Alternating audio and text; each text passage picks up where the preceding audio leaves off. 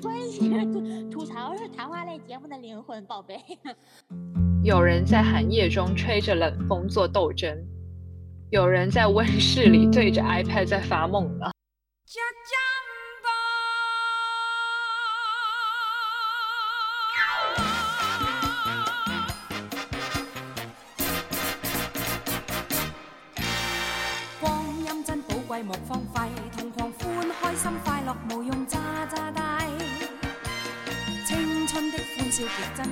贵，无愁忧，不必顾虑明日买贵米。Hello Hello，大家好，我是来自广州的阿九。我是来自河北的芳芳，欢迎大家收听我们的节目。是啊，欢迎大家呢！在我们现在录制的这个周五的晚上，我们的小宇宙后台有差不多一百位听友订阅了我们的节目，我们真的非常感谢这一百位听友对我们这个刚刚起步的小节目给到如此大的一个支持。是我们两个看到一百位听众，其实是非常惊喜的。对，我觉得作为素人的我们，我们真的很知足，就是我们想要表达的内容会有听友啊、感到共鸣，也有听友想要来听，但这个世界真的非常的参差。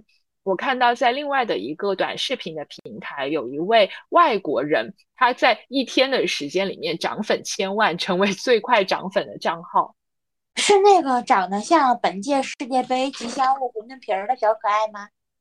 对啊，就是这位含着金汤匙出生的，在中国有一千多万，差不多快两千万粉丝的小王子。我感觉这些粉丝应该都想嫁给他吧。站在村头看，村村都有丈母娘嘛。反正他的丈母娘可能比卡塔尔的两百九十多万的人口还多吧。反正我寻思这个事儿啊，如果你所在的家族拥有三千三百五十个亿资产，其中有一部分就是你的，那你可以把你喜欢的大部分男模做成绿头牌，每天挨个翻，你成立一个属于你自个儿的净室房。那这个日子可真是太爽太爽了。但我觉得你还是别做这样的梦吧。卡塔尔是一个传统的男权社会，我觉得女性的地位堪忧。我看我记得好像是，嗯，在中东的有一个公主，然后是嫁给了卡塔尔这个小王子的一个堂兄，然后她的下场就不是很好，年纪轻轻的四十多岁就死在了西班牙的家里。我记得当时还有忘记是 BBC 还是法国的哪个媒体报道说，呃，这位王妃生下来的小女儿还被她自己的亲生父亲性侵过。啊，熟悉的配方，熟悉的味道，这个状态跟上个世纪初中国大部分的女性状态是很相似的。我们要感谢前辈独立女性，为了争取各种女性权益，做出过的不屈不挠的抗争，甚至是牺牲。她们英勇的血，才能在大地上开出自由之花。唉，有人在寒夜中吹着冷风做斗争，有人在温室里对着 iPad 在发梦呢。亲爱的，你指的是什么？呃，我觉得你说的这些，我们在上世纪大部分的前辈独立女性为我们做的抗争，女性帮助女性嘛，那呃姐妹帮助姐妹。现在伊朗的很多女权斗士，她们现在也在很积极的去走上街头，去争取女性的权利，去勇敢的说不。他们想恢复七十年代的时候他们的生活，那个时候伊朗人还是比较世俗化的穆斯林，他们是不做不包头巾的。包括在这一次的世界杯上，我看到伊朗的足球队其实也没有唱国歌，这个也是对于啊、伊朗女性权利的一种狠狠的斗争。我觉得这个是大家都非常应该尊敬的一个行为。我看过伊朗上世纪七十年代之前的照片，真的那些女性非常阳光，看起来也很快乐。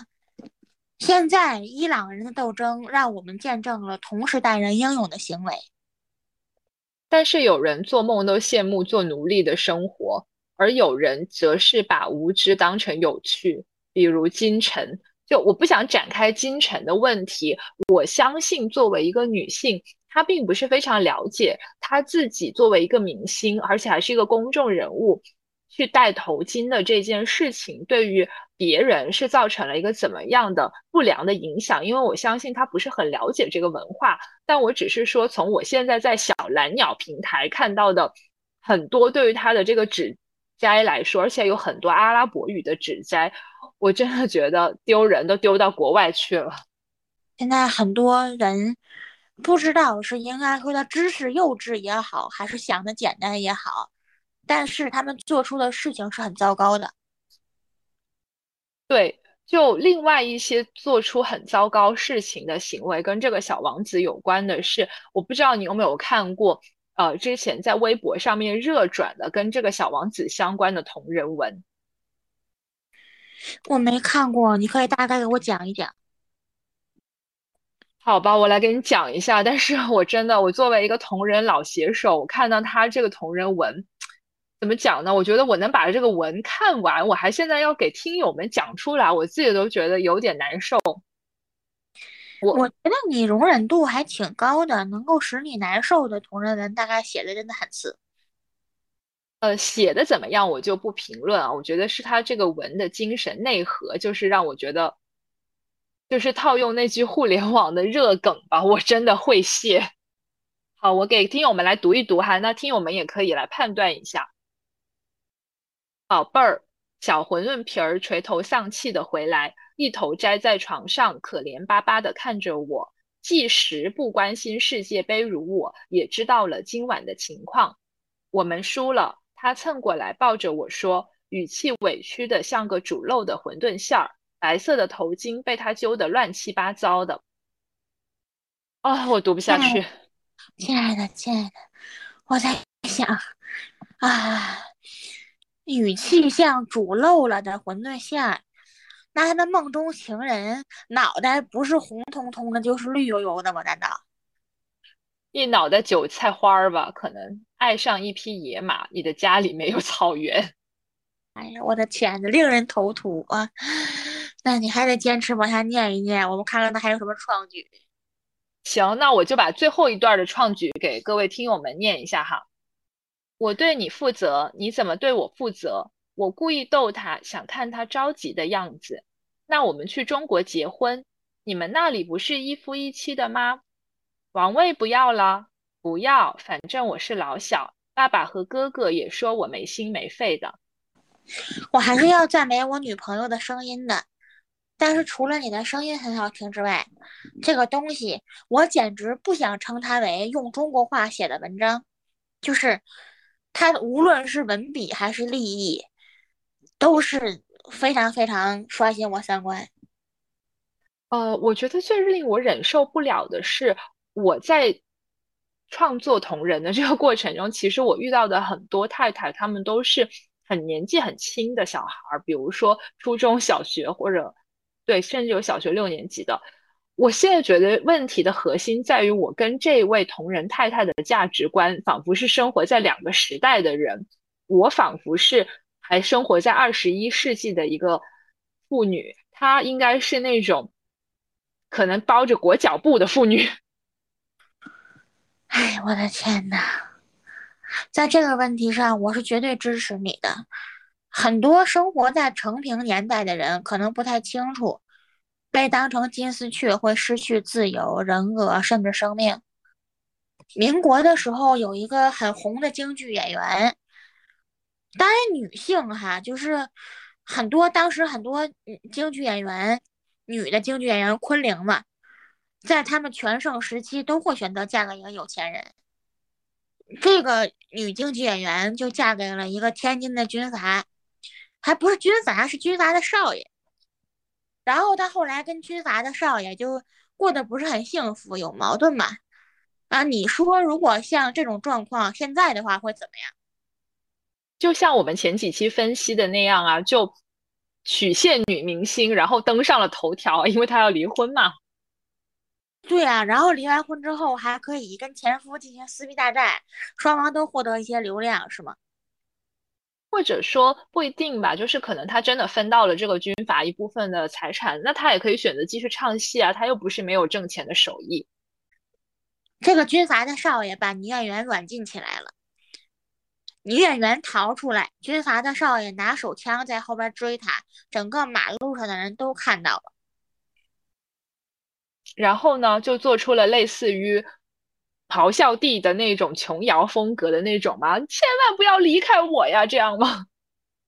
啊，反正我最后知道这个女演员费了一些周折，才终于逃了出去。但是这是这这种故事的良好结局，就 happy ending 是吧？还有很多类似的故事，然后这个女的就永远消失在了漫漫长夜里。哎，这种消失在漫漫长夜里的故事，让我想起了我还蛮喜欢的一个越剧，是由钱惠丽和方亚芬首演的，叫做《啼笑姻缘》。然后它是改编自张恨水的小说嘛，《啼笑姻缘》。它里面的其中一个女主角就是一个唱大鼓的大鼓妞，然后也嫁给了一个军阀。嗯，总体命运比较悲惨吧。所以我特别不能理解，为什么会有小姑娘写同人文，竟然在幻想马步芳这样的一个西北军阀，这个都可以成为一个同人文的题材，而且是 B G 类型的写作啊！我觉得他们幻想的其实不是马步芳，而是他脑袋里意淫出来的一个他觉得完美的军阀人设。我总体对于军阀文，我只能接受势均力敌型的，就是可能耽美类型我还是可以接受吧，就是军阀跟军阀在一起，因为他们的关系是对等的。我不能接受 军阀跟一个普通人在一起，因为我觉得绝对的权利就意味着绝对的变态。这个本身从审美上来讲，我并不觉得这样的一种情感关系是很健康的。但你说如果是，民国军阀配一个什么民国非常有权力和地位的文人，那我觉得又是另外的一个故事了。比如说马步芳跟胡适什么的。倒是有人写这个马步芳跟王洛宾，而且王洛宾自己也确实很喜欢马步芳有亲。啊，我觉得这个就值得一看呐，因为两个人都是相对在人格上更独立吧。我我不太能理解的是。某一方在情感中是一个绝对的弱者，这样的一个情况，然后大家还觉得这种文是很好读的。来来来，我给你讲一个关于军阀的故事。这个军阀是个老头子，当时已经七十多岁了。他的爱好呢是娶跟他孙女差不多大的少女。他说娶少女可以延年益寿。他的亲孙女呢在大学里读书。一个接受过新式教育的女孩子就认为这种行为非常崩坏，然后呢，他就跟他爷爷说：“你这个行为，如果你再这样下去，我就找报纸揭露你。”他爷爷和蔼可亲地说：“好，你说的对，不愧是接受过新教育的人，那么我肯定会以后改了这个毛病，做一个合格的什么什么什么，做一个合格的家长。”然后这个事情就很愉快地说开了。然后他的亲孙女就被毒死了。妈呀，这个，这就是军阀，这就是现实。我觉得这件事情就是跟我之前看过的一个在 YouTube 上面呃发出来的一个中东地区的女性，她也是为了逃离她的家庭，是有点类似的。然后我自己呢，其实以前在澳大利亚读书的时候，有一个关系还可以的朋友，她是中东地区的人，然后是一个长得非常美的女孩，就跟那种女，她可以参加女团选秀的那种级别，真的很好看。然后她是不包头巾的，就是也穿正常的衣服，就是只是因为宗教信仰，他在夏天也穿长袖的衣服。他就是呃，在我们念书的期间，从来都没有回过家。然后我就问他，我说：“哎，假期了嘛？你看你也不打工，因为他家确实比较富裕。我说你不打工，其实可以回家看看亲人什么的。”他说：“我不会回家的，我哪怕在这里留到签证过期，我也不会再回去了。”我觉得长脑子的人都可以想一想，为什么有人放着舒服的日子不过，拒绝回家？可能有的人跟年纪比较小，被保护的比较好。对于社会的复杂性认识不足有关系吧？我觉得我们说这些话，他们还是听不进去的。我觉得我们的听友里面根本就没有这种人吧，就是信息茧房是存在的，所以我还是蛮感谢我小时候成长的那个年代是不存在信息茧房，或者说没有那么厉害的信息茧房，你只要能上网，那个年代的天涯上，我在小学五六年级的时候就读完了天涯一个连载长帖，叫《旧社会妇女康素贞口述史料》，我记得那个名字叫什么，我有点忘了，就是那本书的名字。但是那本书没有任何香艳的内容，它就是讲一个小女孩，她是为什么从十三岁去跟别人一起拾荒要饭，被骗到去唱戏，然后被一通毒打，最后落入了妓院，然后在妓院里面经历了非常悲惨的一个四十年代的生活。我就更是了，我因为开始读历史资料的时候年纪太小，而经常导致做噩梦。我希望现在的女孩子们都是健康而阳光的，不是说不能做白日梦，白日梦是人生的养料。但是如果一个人知道黑暗的地方在哪儿，才能真正驱避黑暗。某些三观必须要正，比如说现在很多人的目标是嫁个有钱人，做一位好太太，就是不去工作，拒绝工作。这在我们小时候是不可想象的，因为我小时候，我身边的阿姨几乎都在上班。对，而且我们呃小的时候，应该是在两千年左右的那个时候，电视里面的所有的影视剧也都在宣传独立女性啊，包括古装片也是大女主啊，武则天什么的。而且那时候我们看 TVB 很多嘛，那时候 TVB 还很发达的时候，就会看到像驼枪师姐呀，包括很多题材，它都是。会聚焦那些工作的女性，而且也会讲说，呃，女人一定要有自己出粮、自己挣钱嘛。你看 TVB，我之前特别喜欢看的一个剧《珠光宝气》。《珠光宝气》据说是以宋氏三姐妹为灵感写出来的剧，豪门剧嘛。那里边的女性个顶个都很有钱，但是我看她们好像都挺忙的，每个人都有非常鲜明的生活目标。对啊，因为有钱的女生，你就更有家族的资本可以供你去创业嘛。你不一定需要从社会最底层的职位开始做起，但这个不意味着你有钱就可以躺平，不用去实现人生的价值啊。包括我想起来，六十年代的电影还是五十年代的电影，就是王丹凤主演的那一部叫《理发师》，它里面讲的故事也是说。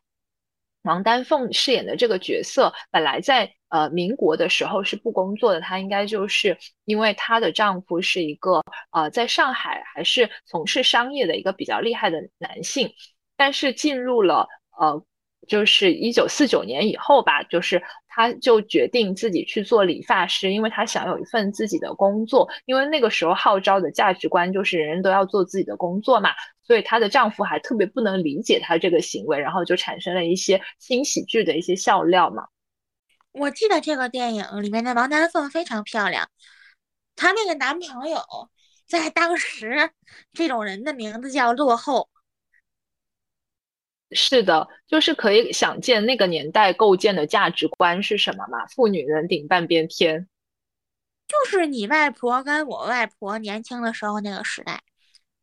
哦，那我外婆年轻的时候，他们可真的是非常讲究，要学技术，然后要争当工厂里面的技术标兵。人家还有一个呃挂小红花跟大红花的，就跟我们现在公司说啊，给大家做一个打分表啊，大家的绩效考评啊，那绩效考评都是放在小红花上面，大家排名嘛，就是还是很竞赛，这是一个历史名词了，竞赛。对对，就是这样子。嗯，我外婆就是一个特别要强的人，她因为要强干净，把家里收拾的特别好，还受到过邻居老太太的排挤。劣币永远都会驱逐良币，我觉得 现在的同人就是这样，劣币驱逐良币，所以一些思想价值观稍微比较正常的同人就越来越萎缩啊。再加上我们感谢这个内容的审查，让我们的。内容就越来越清洁干净跟一元化，所以大家啥也看不了。不管怎么说，还是希望大家多读书，多长见识，不要局限于一个小世界，或者只是局限于一个幻想的世界中，而闯出自己的一片天地。那么我给大家分享一个民国的时候某报纸刊载的女性择偶标准，它分为两种要求，一种是普通要求，一种是进阶要求。普通要求是长得是个正常人，五官清秀，待人有礼貌、真诚，有一个能挣钱的技术，身体健康，精神面貌饱满，爱干净，对配偶忠诚不滥情，经济独立。哎，等等等等，你这个是普通要求吗？你这个要求现在已经是一个，我觉得非常难找，这个简直就是一个超乎标准的高要求了，已经是。但是你仔细想一想，亲爱的，这里边哪一条是不正常的？都非常正常，好吗？可能是因为现在的人都不太正常吧。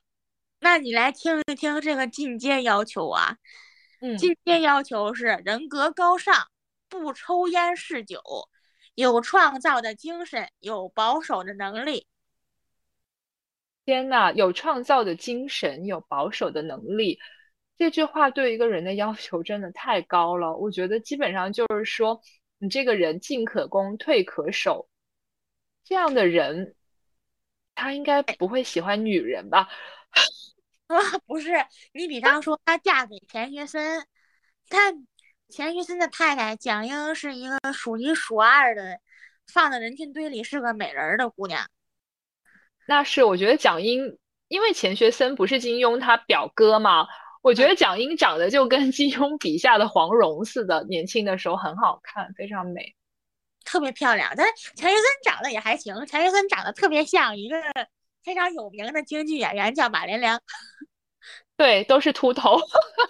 年年轻的时候不秃了。那时候长得也像马连亮，所以说在日常生活中找一个平均水平在线的男士，是就已经是一个挺不容易的事情了。但是你举的这个例子，我真的不能苟同哎。钱学森可是为我们国家做出了巨大贡献的男人，就按照这个标准的话，大家还是尽量做好自己的工作，在自己的一亩三分地里面取得一点点。属于自己的成就，然后也希望我们的各位听友能够多赚钱，然后充实自己。我感觉先要求自己变成看上去精神饱满的人，比去找一个精神饱满的人要来的容易得多。是的，首先提升自己嘛，提升自己才能考虑到下一步我们会匹配一个什么样的人。对的，对的，就是这样。所以在周五的晚上，我们也非常感谢各位听友对我们的收听。那我们也祝各位听友可以有创造的能力，有保守的精神，在这个年底岁末的时候，能够多多创造价值。那么，为了答谢大家听到了这里，我就荒腔走板给大家唱两句，请大家不要嫌弃，千万不要听完之后取关我呀，千万不要。不会的，不会的，来，我先给你上俩花篮儿。福字儿天来喜冲冲，福源山清降雨平，福如东海长流水，奔福来迟。身穿大红啊，豆豆豆，那么起豆起豆强。好了好了，那我们一起祝各位听友都能够招财进宝，日进斗金，想啥有啥。下一期再见啦，拜拜，拜拜。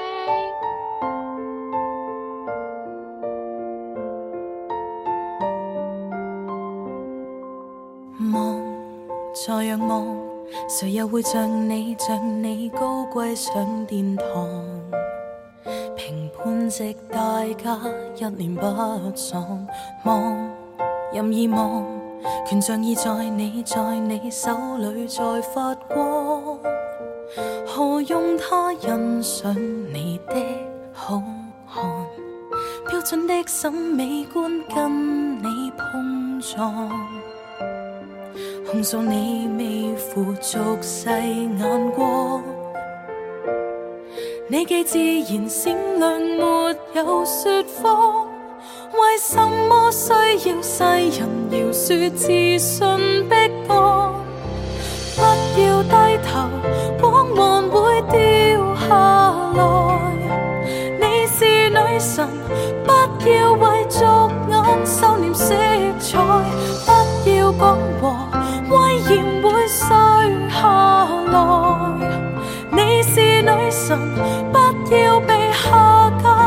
总掩盖怒放的你面朝大海这选美是个很小的舞台你满载大爱。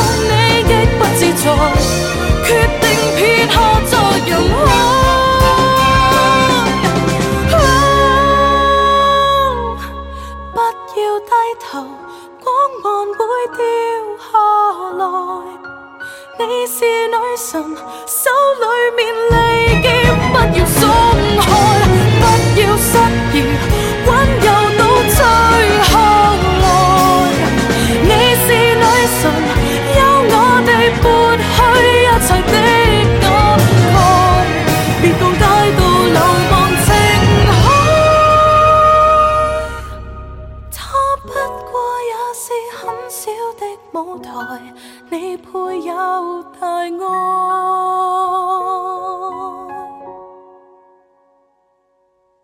望，再仰望，谁又会像你像我高贵上殿堂？评判直任他一念不葬。望，任意望，如若你累了倦了，快学着我讲。